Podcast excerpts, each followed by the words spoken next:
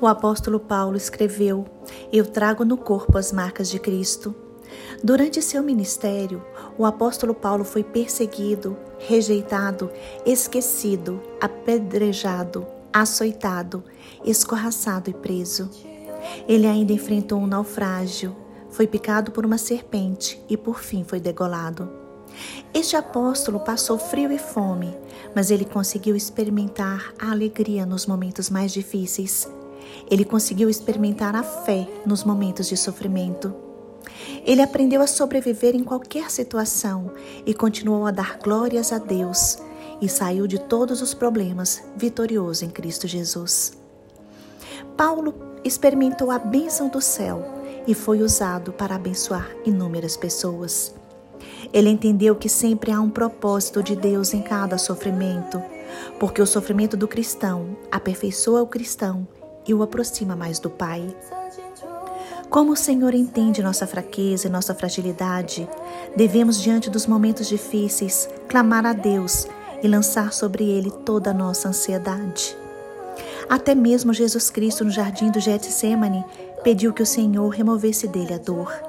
Mateus capítulo 26, versículo 39 diz: Meu Pai, se for possível, afasta de mim este cálice. Contudo, não seja como eu quero, mas como tu queres. Não devemos nos esquecer que Deus nos conforta durante todas as adversidades. Deus não nos deixa sozinhos. Ele está conosco, ele está no controle, ele é soberano e nos ama. Jó entendeu a soberania de Deus e disse: Eu sei que tudo podes e ninguém pode frustrar os teus desígnios. Nos momentos de crise, a graça do Pai nos é suficiente, porque a graça de Deus é melhor do que a vida e com ela enfrentamos o sofrimento e saímos vitoriosos. A graça do Senhor nos abastece, nos fortalece em todas as nossas necessidades. Nós, nós devemos entender que nossa alegria não deve se basear nas circunstâncias que estamos passando. Deus é nossa alegria.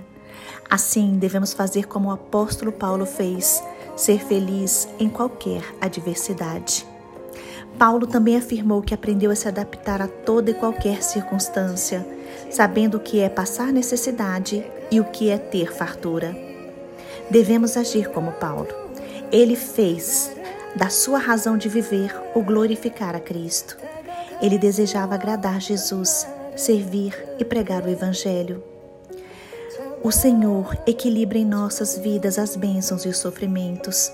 E mesmo diante de problemas, não devemos deixar de fazer a obra do Senhor.